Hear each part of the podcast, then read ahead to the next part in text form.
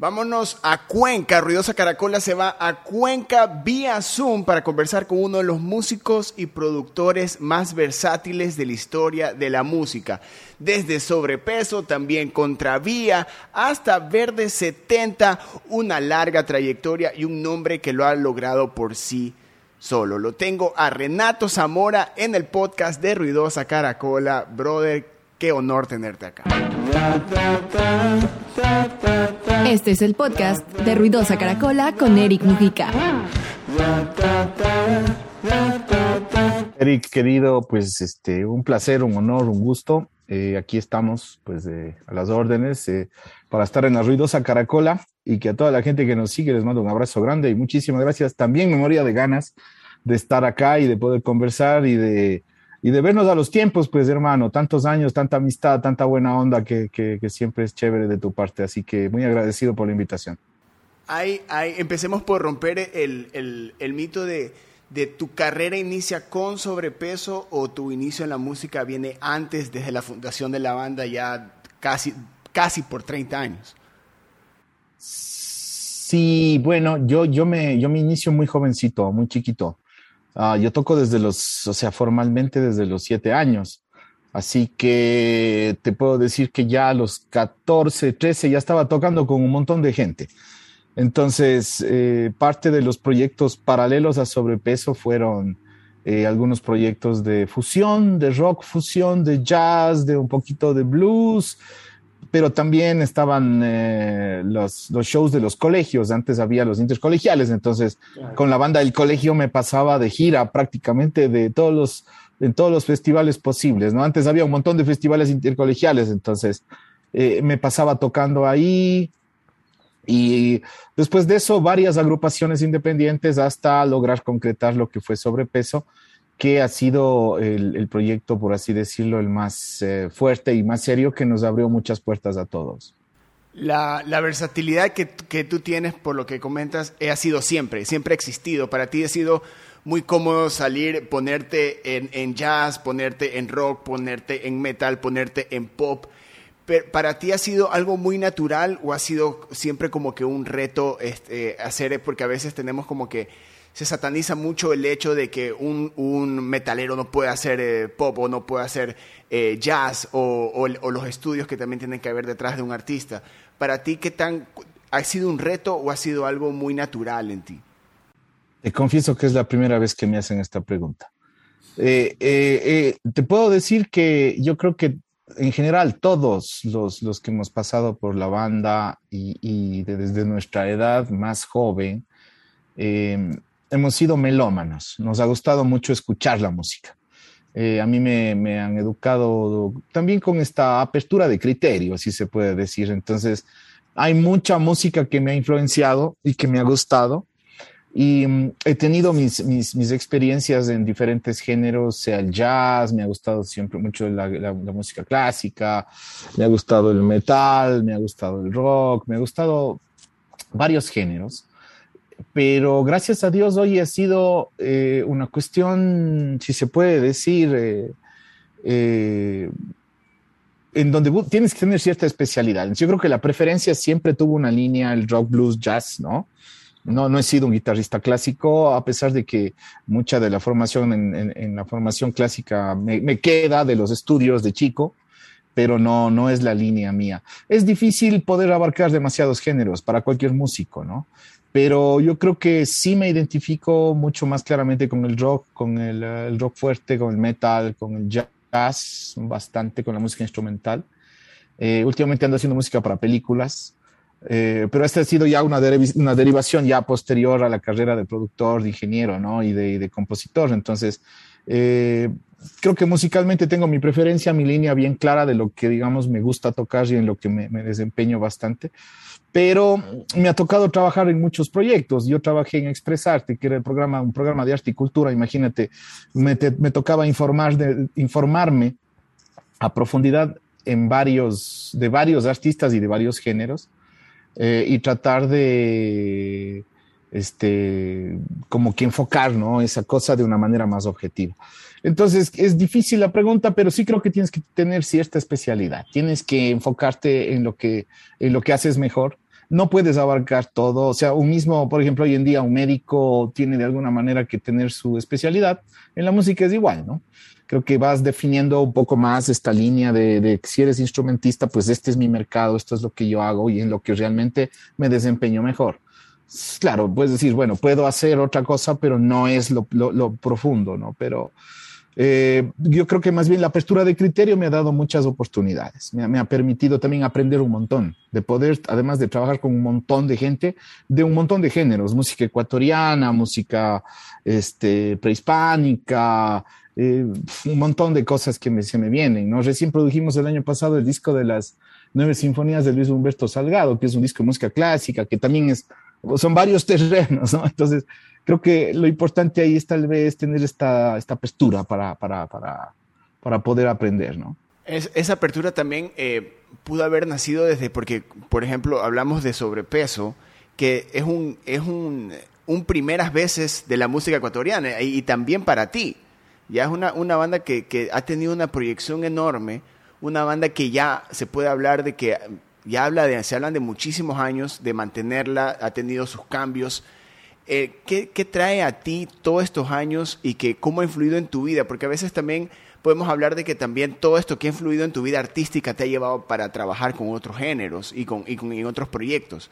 Pero ¿qué trae a tu vida eh, eh, situaciones como las que te trajo sobrepeso cuando a veces una banda se forma simplemente por el hecho de unirse con panas que tienen una, un gusto en común y termina siendo una cosa enorme? ¿Cómo, cómo eso ah, eh, cambió o ha afectado o sigue, eh, eh, o sigue teniendo un énfasis en tu vida?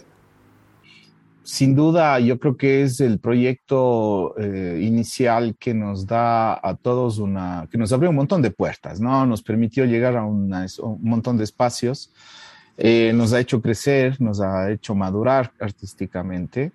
Eh, claro que no ha sido fácil mantenerlo durante todo el tiempo, con tantas situaciones en las que nos ha tocado pasar. Eh, pero creo que eh, se sigue manteniendo lo que acabas de mencionar, ¿no? El, el, primer espacio en donde te diviertes con los amigos. Y ya cuando eso no ocurra, yo creo que nunca podríamos seguir tocando, ¿no? Ya cuando no te diviertes y cuando se vuelve difícil de manejar, pues ya no está, ya no es divertido. Entonces ya no, ya no te jala tanto. Entonces, lo que, lo que te puedo decir con eso, pues ya todos, yo creo que nos ha traído una serie de, de satisfacciones y nos ha abierto las puertas de muchos espacios. Eh, nos ha permitido estar en un montón de festivales, de compartir escenarios con un montón de gente que, que viéndolo desde el punto de vista eh, de, lo que aprendes, ha sido una enseñanza que nos ha llevado siempre a a mantener estas experiencias como lecciones, ¿no? Porque nos ha dejado un bagaje y una experiencia que, nos ha ayudado a mejorar nuestro trabajo, a mejorar la calidad de, de, nuestras producciones, a aprender un montón de cosas que tal vez no hubiéramos podido vivirlas si no hubiéramos tenido esta oportunidad. Entonces, imagínate, una, éramos una banda pequeña que sale de una ciudad chiquitita que no tenía tanta trascendencia en la industria nacional y que de pronto pues empezó a tener un espacio muy grande en las ciudades más grandes, en Guayaquil, en Quito y en el resto de ciudades, y que nos ha permitido trascender en, en, muchísimas experiencias. Entonces es, es como un, un, un, crecimiento que fue de una, ¿no? Es como habernos subido de la nada a un auto que iba a mil por hora rapidísimo, que nos exigía ponernos a esa velocidad y a ese nivel de, de una. Así más o menos creo que fue, ¿no? Entonces, eso, eso nos enseñó a, a limar eh, muchas cosas que nos hacían falta y a ponernos al nivel sobre todo, porque había que de una ponerse al nivel y, y competir. Así funciona este mercado, lamentablemente, ¿no? Entonces, era, era eso, digamos, en ese momento, pero creo que el resultado y todo lo que nos ha ido quedando es importante, ¿no? Para todos. El sobrepeso es eso, ¿no? En, en, la, en la parte donde eh, hablas de, de, eh, en lo que te alineas, que es con el metal, con el rock, con el blues, con el jazz, hay también mucho romanticismo en, estos géneros, ¿no? Y, y, a veces es muy, es muy cerrado. Todo lo, en lo que tú te has desarrollado y con la música que tú, has, que tú has crecido y que ha habido como que este, este criterio sobre todos los géneros, te ha permitido como que... Eh, o les ha permitido de que sobrepeso mantenga su línea y no se ve a veces como en esas bandas que sucede que a medida que pasan los años de alguna u otra manera se alejan con, con su primer con su sonido original porque a veces también hay un género como el metal también que es muy, eh, muy cerrado, muy, muy apasionado, muy romántico con, con, sus bases, no les ha permitido también que la, la, evolución de la banda sea con el mismo género y no como que no llegar al punto de unirse con lo que está sucediendo al, alrededor de la orden. ¿no? Bueno, ahí es, es muy interesante tu pregunta y, dice muchísimas cosas que son importantes. Em, yo creo que una base importante en la banda es la fusión, es decir, nunca fuimos una banda que se encasilla en un género determinado de una manera purista. Creo que tenemos nuestras licencias para saltarnos del funk al pop o del rock o al metal y ha sido como un devenir de, experiencias porque de alguna manera así es como empezamos. Nunca nos pusimos una, una línea así como purista, ¿no? Es decir, nosotros no cantamos sobre dragones, castillos y, princesas, ¿no? Nosotros hablamos sobre realidades de la vida cotidiana de las personas y tal vez la, la, forma en la que vestimos esas ideas es eh, el usar la música como un disfrute, ¿no? Entonces, como por ahí nos podría encantar hacer un pedazo funk, hay un pedazo heavy que también nos gusta, entonces eso nos ha permitido como darle una identidad, si se puede decir, al proyecto musicalmente hablando, ¿no? Eh, hay partes en donde eh, la parte lírica pues, se salta de lo lírico, melódico al hip hop o de pronto al reggae. Y, eso también es una característica, bueno, en este caso de Pablo, que tiene esa, esa virtuosidad de poder saltar también, ¿no? De, de, géneros y de, y de cosas.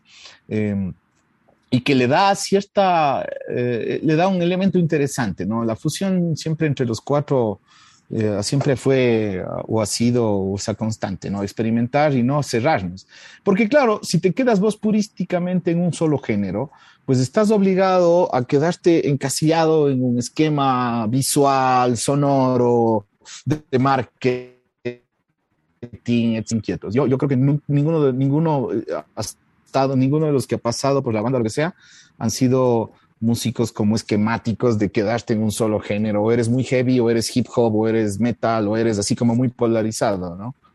Acá las esencias de todos son súper diversas, entonces entrando en ese, en ese juego de estar con músicos que piensan así, pues tienes que sintonizar para poder entender que hay ciertas licencias que hay que tomarse. No es tan fácil. Yo he trabajado con otros artistas a nivel independiente, como productor, como guitarrista de gira, como productor en estudio, etcétera, y son completamente diferentes formas de plantear el, tema artístico. Entonces ahí viene esta posibilidad de, pensar un poquito más abiertamente y de también entender esa naturaleza que tú me dices, ¿no? Eh, por ejemplo, yo produje el disco Nada de Amor con la banda Bajos Sueños y esa es una banda que tiene una identidad y una línea sonora que está súper clara. Entonces ahí es, eso es lo que, eso es la fórmula y eso es lo que ellos le apuntan, ¿no? Entonces, sobre ese esquema hay que trabajar. Recién trabajé en un, proyecto de metal sinfónico coral con 70 personas cantando y todo, y es rock sinfónico, metal sinfónico, donde hay tres temas.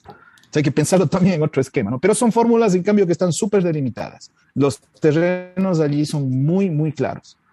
Pero en cambio, con sobrepeso estás entrando en un lugar en donde no hay fronteras, ¿no? Tú te puedes pasar de un lado al otro, no hay fronteras ni banderas, como siempre decimos, ¿no? han mantenido el sonido de, sobrepeso, pero también te has desarrollado con, otros artistas. Como por ejemplo, para mí, como fan, eh, me, cuando yo te vi con BR70, yo dije, mmm, Renato Zamora en BR70, interesante. Ya, pero de ahí los vi tocar y, una de las cosas que fue como que para mí también de que Renato Zamora es músico, Renato Zamora es una persona que, que también se alimenta de, de, compartir con otros artistas, pero también influye en donde está trabajando. Para ti ese es como lo que estábamos hablando, de que salir de una banda para trabajar con otros artistas y tú adaptarte al sonido que ya está establecido.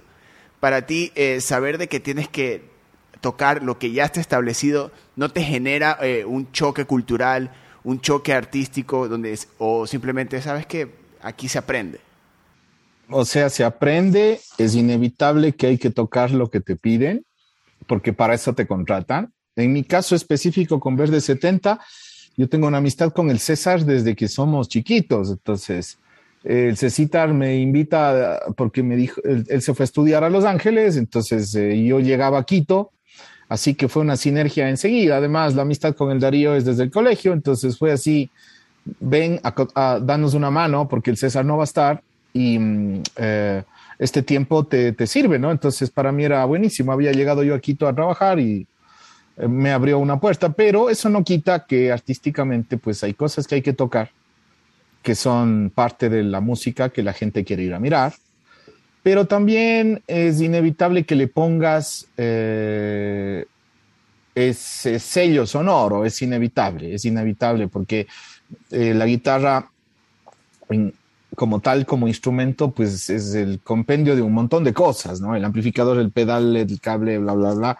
pero ¿cómo tocas?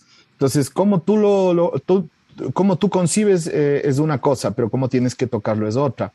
Y eso se va ajustando, pues, cómo suena la banda, ¿no? Porque eh, cuando estás tú haciendo este trabajo de, estar de gira con otro artista, eh, tienes que tocar lo que te están pidiendo que hagas. Y en este caso, ponte, hay cosas que son mucho de respeto. Hay que respetar ciertos obligados, hay que tocar ciertas, ciertas melodías. Los solos se respetan pero también hacíamos ciertas licencias. A la final fueron casi dos años y un poco más que estuvimos de gira, entonces en ese tiempo también se acomodan un montón de cosas e incluso cuando vino el César, igual seguimos girando de a tres guitarras, ¿no? Entonces, eh, no, no, no, y siempre a veces, de vez en cuando, cuando coincidimos, pues me invitan a subir y nos divertimos o igual hacemos un show de algo y, y siempre hay esa parte porque hay amistad, pues hay mucha, mucha estima, ¿no?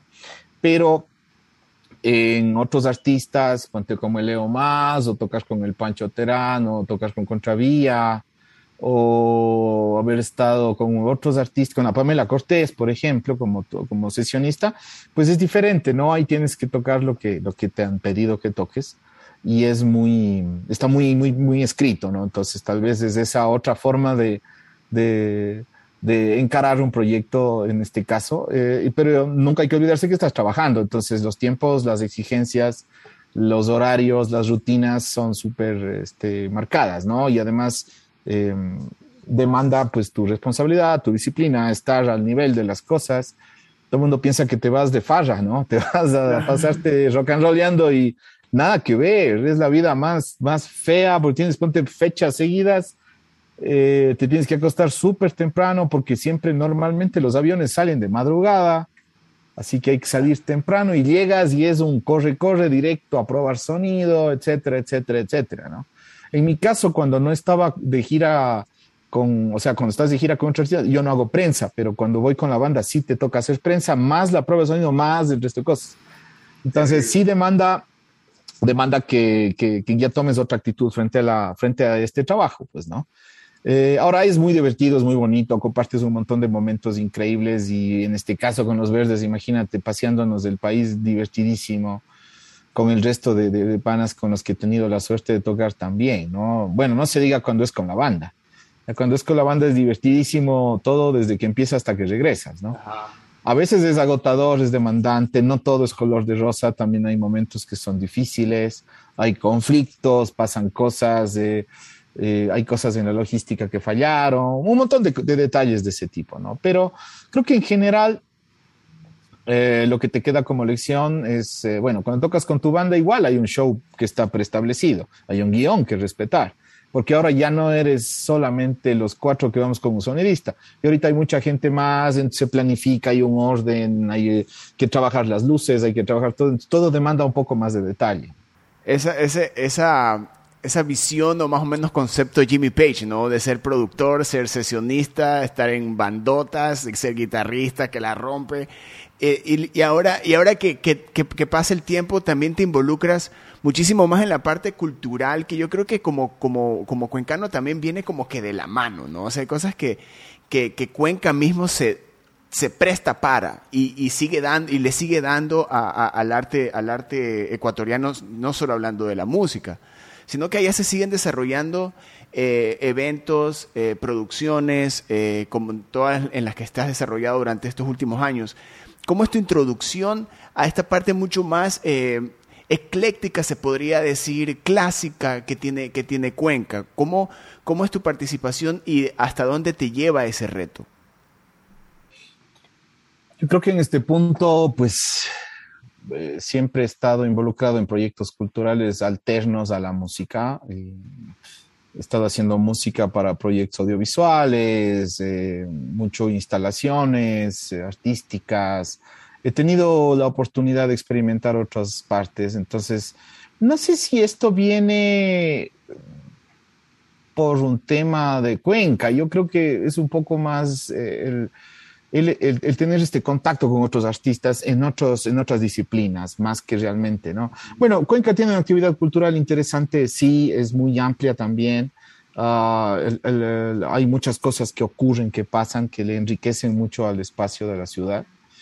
Pero mm, eh, bueno, yo mi devenir va mucho entre Quito y Cuenca, porque son la, la, ciudad donde resido y la ciudad de donde provengo, ¿no? porque donde provengo está la banda, entonces la banda me obliga a tener una constancia y después estoy viniendo, pero por así decirlo, el estudio y la productora está en Quito, entonces estoy como entre los dos lados, ¿no? Y mm, hay actividad en varios lugares, bueno, eso tampoco quita que voy seguido a Guayaquil cuando puedo, ahora con el COVID no hubo cómo, pero estamos empezando a conectar cosas. De hecho, estuve en una residencia invitado que fue en Limoncito, fue divertidísima, una residencia artística también, que son todos estos proyectos que la gente no sabe, pero porque te identifican, como tú dices, como guitarrista, como el man que está en esto, en esto, pero también es otro devenir, ¿no? Porque a la final es trabajo y, y, mm, y así, he sido también bastante afecto de hacer estos experimentos culturales. Eh, yo creo que eso viene más que nada por esta posibilidad de tener relaciones con otros artistas de otras disciplinas. Eh, nunca, nunca he sido un tipo cerrado en ese sentido y siempre he sido muy curioso. Yo soy ponte, un guitarrista que le gusta mucho el teatro. Me gusta muchísimo el teatro, me gusta, me gusta mucho la, la plástica, la pintura, me gusta la fotografía un montón, el cine, no se diga. Este, entonces, bueno, la danza también, pero bueno, más que nada he podido participar en un par de proyectitos haciendo música muy pequeñitos, no he tenido tanto chance, pero en las otras disciplinas sí, he tenido más involucramiento, muchas más amistades, mucha gente, y mm, cuando se me ha dado la oportunidad ha sido divertido. Y tal vez esa parte de la gestión cultural, de producir también los programas, los proyectos audiovisuales, etcétera, este, han sido también oportunidades en donde aprendes y donde pones además en conocimiento un montón de cosas que ya necesitan de esta sensibilidad que la puede tener un músico, que llega y complementa el trabajo de todo el resto, ¿no? Entonces, ah, tal vez ese ha sido como la pieza que encaja en este tipo de, proyectos, ¿no? Entonces, sí, sí, es, sí puedo decir que tal vez es multifacético, pero todo nace desde una visión, ¿no? Esta de ser productor, de, de producir. También eh, a veces, eh, como tú hablas de que y es, y es real, de que en estos proyectos es necesario como que un músico sea parte de. Pero también viene de que con la experiencia que has tenido tú vas viendo tanto las virtudes como las falencias que existen en el sector y tú y, como parte de viéndolas, viviéndolas, experimentándolas, sabes lo que es necesario, lo que de una manera se puede decir como más urgente necesitas ciertos proyectos. También es parte de, de esa responsabilidad que tú te pones como parte de, de una, de una, de un, una escena o un panorama musical que siempre está como que en esa constante necesidad de que exista ya una industria, de que ya exista, se, se, se profesionalice todo, se legalice todo, el, el, todas las, las áreas en las que se necesita para llegar a un producto final, ya sea un disco, una obra de teatro o una película.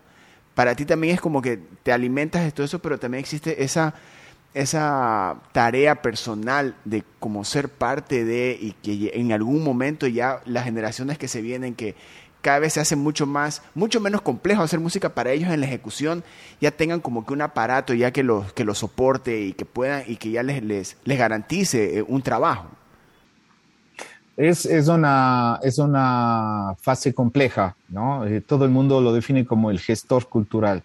Eh, la gestión cultural y el desarrollo de los espacios culturales, pues, eh, demandan eh, muchísimos actores, ¿no? Entonces, una industria y tiene, una estructura.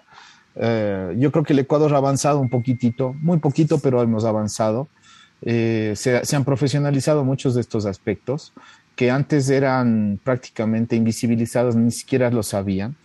Y mm, después de todo esto que hemos pasado, imagínate, después de toda esta pandemia tan fuerte que nos dejó un montón de lecciones, la gente empieza a ver el valor que tienen muchas cosas, ¿no? Entonces, a lo que quiero ir es que durante el COVID todos los shows y los espectáculos del teatro, todo estuvo detenido, no había espectáculos públicos y todos los actores de este círculo tan grande que genera un montón de trabajo, pues se quedaron sin trabajo y la gente se quedó sin esa interacción.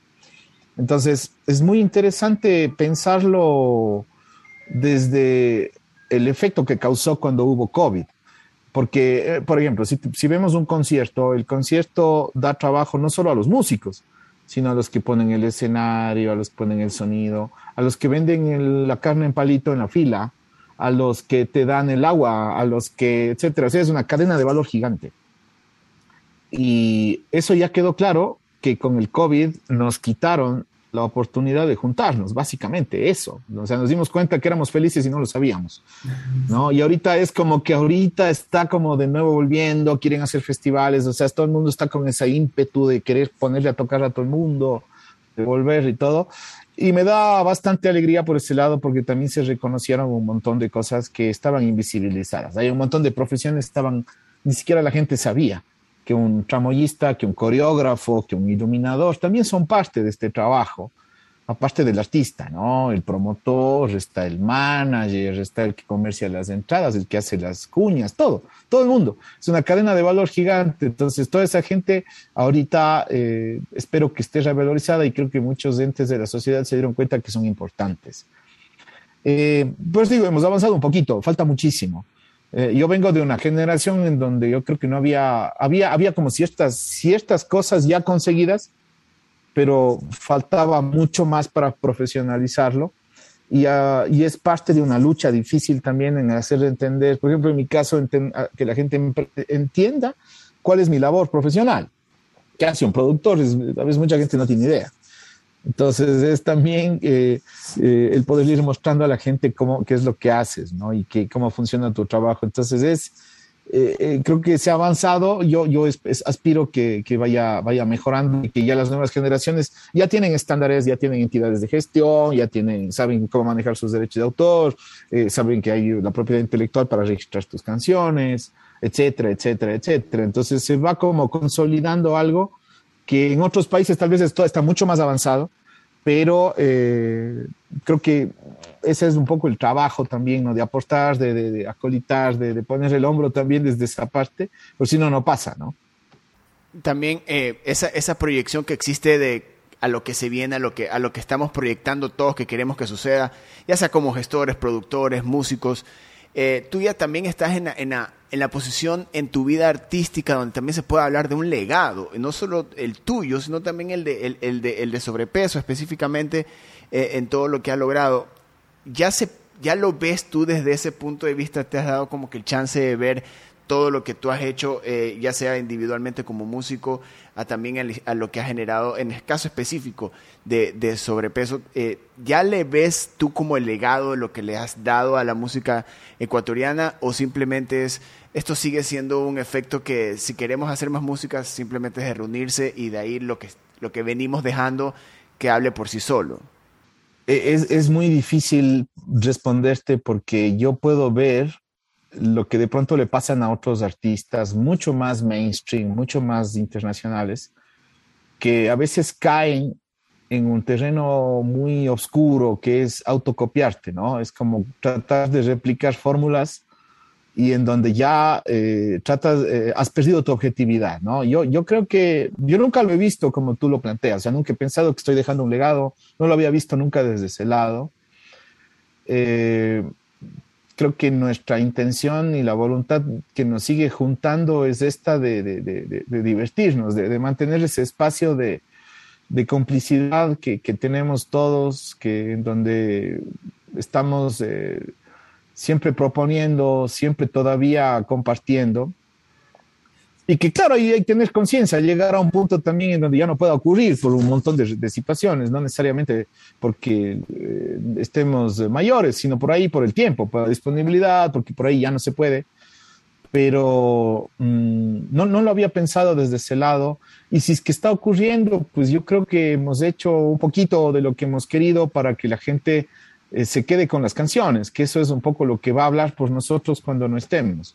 Eso es lo que quedó O sea, eso es lo que fue parte de ese tiempo cuando se crearon o, cuando, o, que seguirán siendo testimonio de lo que estamos viviendo. Ahorita hay mucho, mucho que, que decir. Mira todo lo que estamos viviendo. hay muchísimas cosas por decir.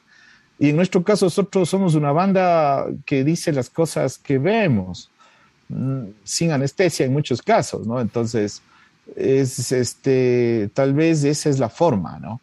Eh, en la que nos ha tocado hacer esta carrera. Y eh, por eso digo, me encanta lo de los prisioneros, porque sí, los Sudamerican Rockers, así es, nosotros los que estamos en el rock and roll en Sudamérica tenemos otra realidad completamente de, los sajones, de los gringos, ¿no? De los ingleses que tienen un mainstream instituido todo. El Sudamerican Rocker tiene otras realidades, ¿no? El Sudamerican Rocker se va y para en el eh, en Puerto Inca y se echa su seco porque es parte de estar de gira. ¿Cachas? Que es parte de nuestra cultura, de nuestro folclorismo, ¿no? Y tienes de esas cosas como el de pronto otro tipo de estatus de, de, trabajo con el que trabajas con otra gente. Nuestra industria, nuestra industria se ha ido acomodando como un modelo que es de fuera pero que no se aplica. Entonces se va aplicando en nuestra propia realidad. Eso es lo que nos hace también este, auténticos por un lado, sin dejar de que esto sea no serio, ¿no? Pero así funciona. Entonces, así es como nos toca acomodarnos. Pues el Sudamerican Rockers es así, tal cual el, el, dicho, nos calza perfecto a todos. Pero también, eh, eh, eso, es, tienes toda la razón, pero el problema es que a veces yo creo que a veces cuando adaptamos, tratamos de adaptarlo y, y termina desde traerlo, tratar de adaptarlo y termina siendo algo muy nuestro, hay, un, hay una distancia enorme de tiempo. ¿Ya? Y eso es lo creo que yo, eh, es lo que, lo más probable y es la razón por la que no hemos tenido como que esa industria ya está establecida, ya que a veces esos procesos toman mucho tiempo de llegar a reconocer de que nuestro mainstream eh, es, es muy variable, ¿ya? Pero nuestro mainstream eh, eh, depende del mainstream externo, no tenemos como que...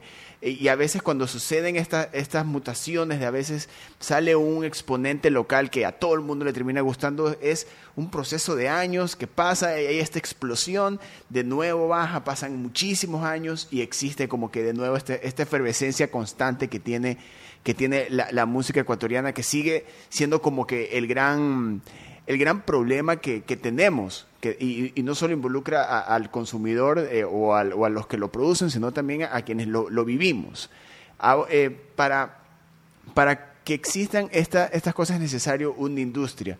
¿Tú crees que la digitalización que ha sido un punto a favor, el, el Internet también que tiene sus puntos a favores para poder generar un, un acceso más, más fácil e inmediato a, a, a música, cualquier género, tú lo ves en estos últimos, ¿qué te puedo decir? Estos últimos 10 años, de que ha sido un punto a favor para la música ecuatoriana o tú sientes que aún, aún que eh, las plataformas digitales, la distribución digital, el Internet, no es aún la solución para que exista una industria ecuatoriana musical? A ver, las olas y los picos han pasado yo creo que en todas las generaciones, hablando desde las que podemos reconocer como de música ecuatoriana que arrancan en los 50, 60, 70, 80, 90, 2000, 2010, 2020. Todas han tenido sus picos de promoción en donde ha habido el super artista o el super momento épico en donde ya parecía que este país reventaba y se iba al internacional y silencio y de pronto otra y otro man y dices, no, este man está increíble, este man la va a romper, etcétera, y tra, igual, ¿no? Y todo el mundo se pregunta, ¿qué pasa? ¿Por qué? ¿Qué sucede? Y el tema es muy complejo, es muy amplio. Yo creo que es un tema cultural, es un tema de educación, es un tema de valoración y de autoestima, es un tema de credibilidad, es un tema de apertura, es un tema de pensamiento colectivo como país. Eh, nosotros somos un país diverso, grande eh, en muchos aspectos, pero tal vez muy separado en otros. Entonces, creo que cuando no, que mientras no se le vea a este, a este gran conglomerado de, de personas como una sola masa que tenga la autoestima bien puesta y crea en sí mismo de verdad. O sea, de verdad significa con apoyo, con las industrias poniendo el hombro para que no solo la, parte artística salga, sino todo lo que producimos. Porque son islas, si vos ves, son islas, o sea, por eso está esto de acá, está la parte económica de las exportaciones, está esto, etcétera, etcétera. Pero como identidad acá, nuestra marca país no, no nos representa una fuerza tú la ves, está bacán, pero no te sientes convencido. Si te dicen, cómprame un disco loco, no, te, no le compras, no, te da presa, no tienes ganas, ¿no? Por ahí dice Simón, te acolito, o, lo compras por acolitar, no por realmente identificarte con eso. No digo toda la gente, pero hay un gran segmento y ese es el que me preocupa, porque el gran segmento tiene apertura a todo lo que le llega de fuera y desvaloriza completamente lo local o está totalmente desenterado o básicamente ahora puedes anular, simplemente no lo sigues. Es la cultura de la anulación. Entonces, eh, las plataformas han servido para difundir la música, por supuesto que sí. Creo que es un medio de difusión que te permite llegar a un montón de público. Y sobre todo porque todo el mundo se ha volcado allá, porque hoy en día tu música la escuchas por acá. Entonces ahí es donde te llevas la música porque sales a correr, te pones audífonos y escuchas tu música allí. Ya no te da para llevarte 10.000 CDs. Entonces, por ese lado hay un tema también de, actualidad tecnológica en donde te tienes que estar ah, en, este, en estas plataformas.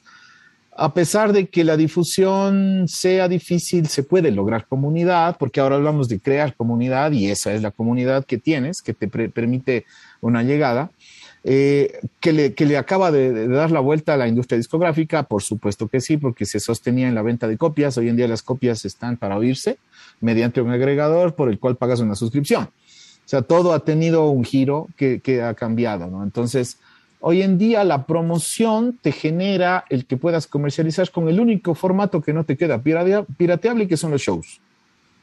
Entonces, ¿qué te toca? Eh, ponerte a tocar porque las recaudaciones por derechos de autor por exposición son mínimas. Los agregadores te pagan nada. Entonces, sostener una industria incipiente en muchos casos en esas condiciones es durísimo. Entonces, para que eso se sostenga, necesitamos más festivales, necesitamos más espacios de ejecución musical, pero para eso hay que darle seguridad a los empresarios que invierten. Entonces yo creo que hay, por ese lado es un frente que atacar, hay mucho desconocimiento por el otro y hay también una responsabilidad grande en los programadores de contenidos, porque ahorita hay una camada de artistas impresionantemente buena, de gente que está haciendo cosas maravillosas, re joven, que necesita entrar en los espacios y que no, uh, que necesite, que renueve, ¿no? Porque si no te quedas, o sea, sí, pongo artistas nacionales, pero pongo estos manes que ya ni tocan. Sí, entonces necesito darle espacio a los que a los que sí están en posibilidad y que además son parte de una nueva generación. No, bueno, en las radios el, terreno es diferente, ¿no? Hoy en día la radio, la radio aire, pues llega a un segmento diferente. Hoy en día yo, yo le veo a los agregadores, a los espacios independientes, el podcast, etcétera. Todos esos espacios son los que están generando contenidos y que enseñan, están dándole a la gente una alternativa.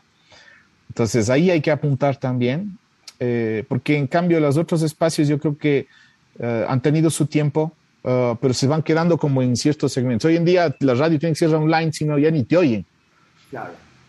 Y así sale, ¿no? Así resulta. Entonces, pensando en lo que tú dices, para mí es un poco de educación, es este, cultural, es este, el tener también la voluntad de, de creer en tu, en tu proyecto, en tu trabajo, sin que esto signifique que le vas a dar el acolite porque solo es porque tu país, también hay que ver el nivel.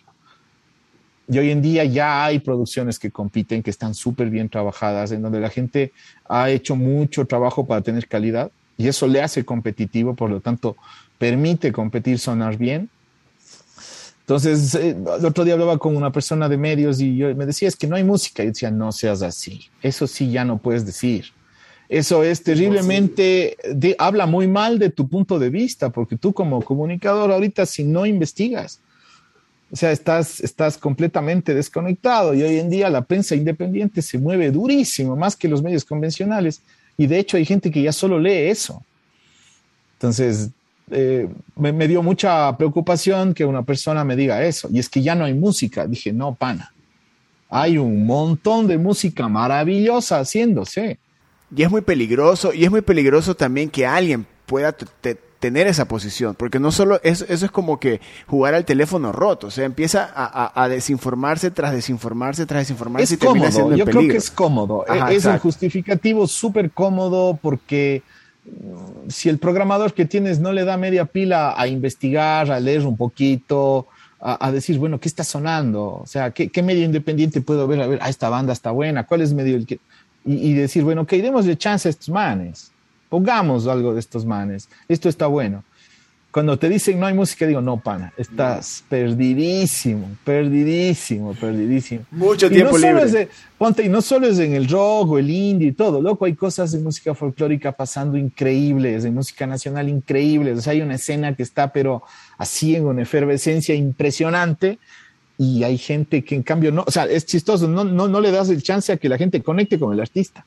El artista se las tiene que buscar como puede, lograr que le, que le compren un disco después del toque o tratar de que le hagan una entrevista y todo, cuando deberíamos tener una apertura mucho más amplia para difusión y, y donde le des prioridad a ese contenido que está igualito de bueno que lo que te llega.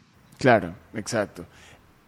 Renato, eh, yo creo que en, en, conversar contigo es también como que eh, tener un reflejo de lo que está sucediendo a nivel cultural y, también existen como que esas visiones y esos consejos que pueden darse para, para seguir eh, creyendo, difundiendo y creando cultura. Yo creo que también hay que empezar a, crear, a saber y entender de que cultura no es simplemente la canción, la obra, la pintura, es, el comportamiento que debemos tener sobre estas, estas expresiones artísticas. Para terminar, eh, Renato, eh, ¿cuáles son esas bandas que, o esos artistas? Dame tres que ahora tú crees que, que, es lo que más consumes y lo que, tú, que para ahora a ti te están sorprendiendo o crees que también debamos nosotros tripear? Bueno, yo soy un seguidor ahorita de, de varios, varios nuevos proyectos que me parecen muy interesantes. Eh, hay una chica cuencana que se llama Neoma. Neoma es una cantante muy interesante, su trabajo es muy interesante, está muy bien hecho. Yo creo que que es una, una, figura para seguir. Hay mucho trabajo artístico detrás, buena, buena predisposición, tanto lírica, musical, uh, el estilo, su, su, carrera la está manejando de una manera muy interesante. Este, bueno, es otro, completamente otro, otra onda, pero es, eh, he estado escuchando el material de Sara Ontaneda, también me gustó muchísimo lo que está haciendo ella. Es un tema más de cantautora, pero tiene muchísima personalidad, me gusta mucho. Este, bueno, en la escena independiente hay una alternativa gigante. A mí me gusta mucho Miel. Soy un fan de Miel, estoy oyendo muchísimo eso. Uh, me gusta mucho lo que está haciendo, bueno, la máquina Camaleón cada vez me sorprende muchísimo por su trabajo. Este, eh, a ver, eh, uy, hay un montón de cosas pasando. Me, agarras en curva, pero, pero de las cosas que me han impresionado hasta el año anterior, pues están, bueno, yo sigo mucho el trabajo de Mauricio Samaniego, tanto con Da Pound como solista. Es, mucho, me gusta mucho lo que él hace. Este, bueno, acá de Cuenca está Neoma, hay un montón de bandas increíbles ahorita. Hay una que se llama Alpha Logic, así que dales pelota a esos manes, te va a encantar lo que están haciendo es, es, como un rock retro, pero muy actual en su sonido. Me encantó lo que están haciendo ellos. Eh, bueno, Guayaquil, eh, escuché lo último de los cadáveres escritos, estuvo divertido, me gustó lo que están haciendo. Eh, bueno, pues Guayaquil tiene su escena también fuertísima, que está haciendo varias cosas grandes. Y me da bastante, bastante aliento ver que estos proyectos están trabajando profesionalmente, este, están haciendo cosas serias, ¿sí? Y en otros géneros, pues está, en Guayaquil está la banda de Nico Estrada, están los, eh, ay, ¿cómo se llama? La banda de metal del Nico. Eh, ya, me, ya, me, acuerdo. Eh, están también los que había habido, vaya, se me fue el nombre. Me estaba atacando el alemán antes de ahora.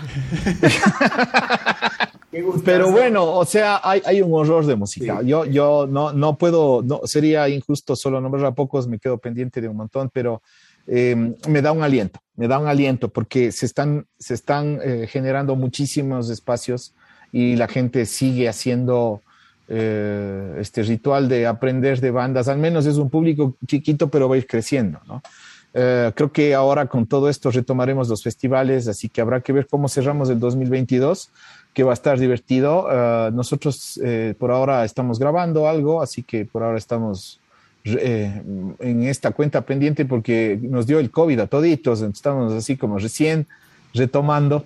Entonces, eh, eso te cuento. Vamos a ver qué se, qué se depara para, para más adelante.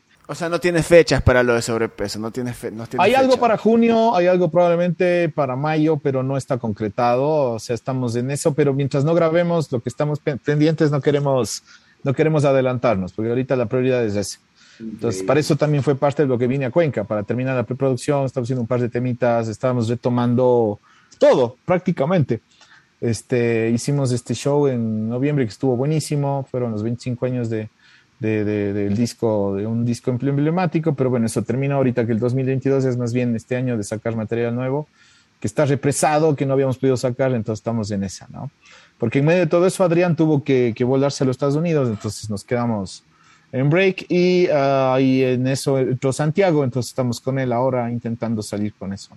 Increíble. Renato, un honor enorme tenerte acá eh, en el podcast de Ruidosa Caracola. Conversar contigo es, es conversar también de historia de, de, de la música ecuatoriana, no solo de, del rock, del metal, sino hablar de todas, todos los escenarios que se han dado durante estos últimos 30 años de, música ecuatoriana. Y en serio, muchísimas gracias.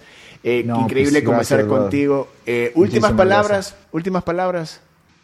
Larga vida a la ruidosa caracola, pues loco, y que no pase mucho tiempo para saludarnos, que nos vemos a los años de años, este, que, que tengas éxitos, brother, nos veamos pronto. Así que quedó pendiente la tocada de guitarra que haremos en el otro proyecto, así que está, cuando apenas tengo aquí con todo el rig, la hacemos. De una. Sí, sí, sí, esa está pendiente. Eh, y, y, ya está grabada, así que ahorita esto ya está grabado.